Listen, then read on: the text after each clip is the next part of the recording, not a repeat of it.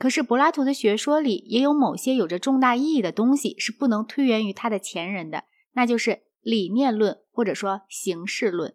这一理念一部分是逻辑的，一部分则是形而上学的。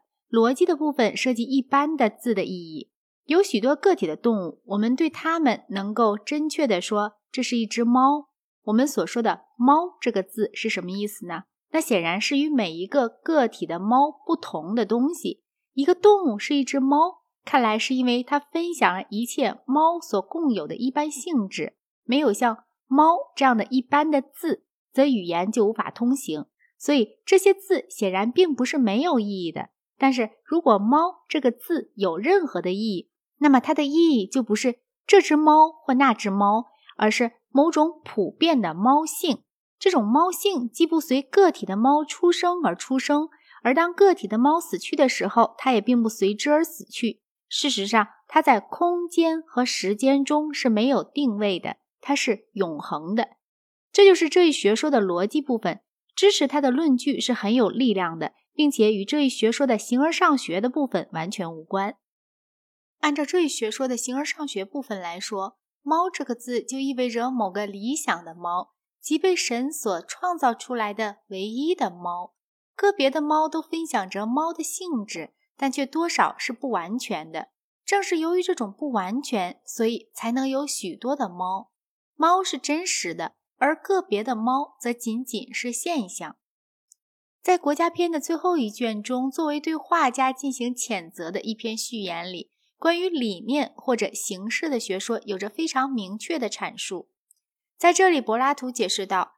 凡是若干个体有着一个共同的名字的，它们就有着一个共同的理念或形式。例如，虽然有着许多张床，但只有一个床的理念或形式。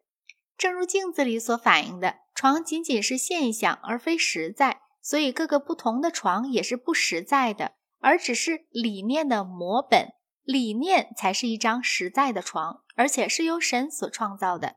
对于这一个由神所创造出来的床，我们可以有知识；但是对于木匠们所制造出来的许多张床，我们就只能有意见了。这样，哲学家便只对一个理念的床感兴趣，而不是对感觉世界中所发现的许多张床感兴趣。他对于日常的世上事物有着某种程度的漠不关心。有着高明的心灵，而且又是一切时代和一切存在的观察者的人，怎么能对人世生活想得很多呢？能够做哲学家的青年，在他的同伴之中会格外的显得正直而文雅，潜心学习，具有良好的记忆力和天生的和谐心灵。这样的一个人，就将被教育成为一个哲学家和卫国者。谈到这里，阿呆芒吐斯就插进来一番抗议，他说。当他想要与苏格拉底争论的时候，他觉得自己总是被苏格拉底一步一步地引向歧途，直到他原来的观念全都被颠倒过来为止。但是，不管苏格拉底说什么，人人都可看得到的情形总归是：凡是死钻哲学的人都要变成怪物的，更不消说要变成十足的无赖了。即使是其中最好的人，也要被哲学弄得百无一用。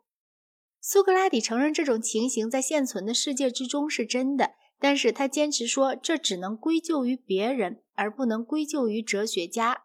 在一个有智慧的社会里，哲学家就不会显得愚蠢了。只有在愚蠢的人中间，有智慧的人才会被认为是缺少智慧的。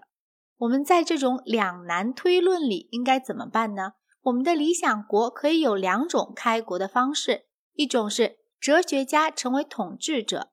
另一种是统治者成为哲学家，做一个开端。前一种方式似乎是不可能的，因为在一个还不曾哲学化的城邦里，哲学家是不受欢迎的。但是，一个天生的君主却可以是一个哲学家，而且有一个就够了。只要有一个人能使一个城邦服从他的意志，那么他就可以实现为这个世界所如此之难以置信的理想政体。柏拉图希望能在叙拉古的建筑小迪奥尼修斯的身上发现这样一位君主，但是这位年轻的君主结果却是非常令人失望的。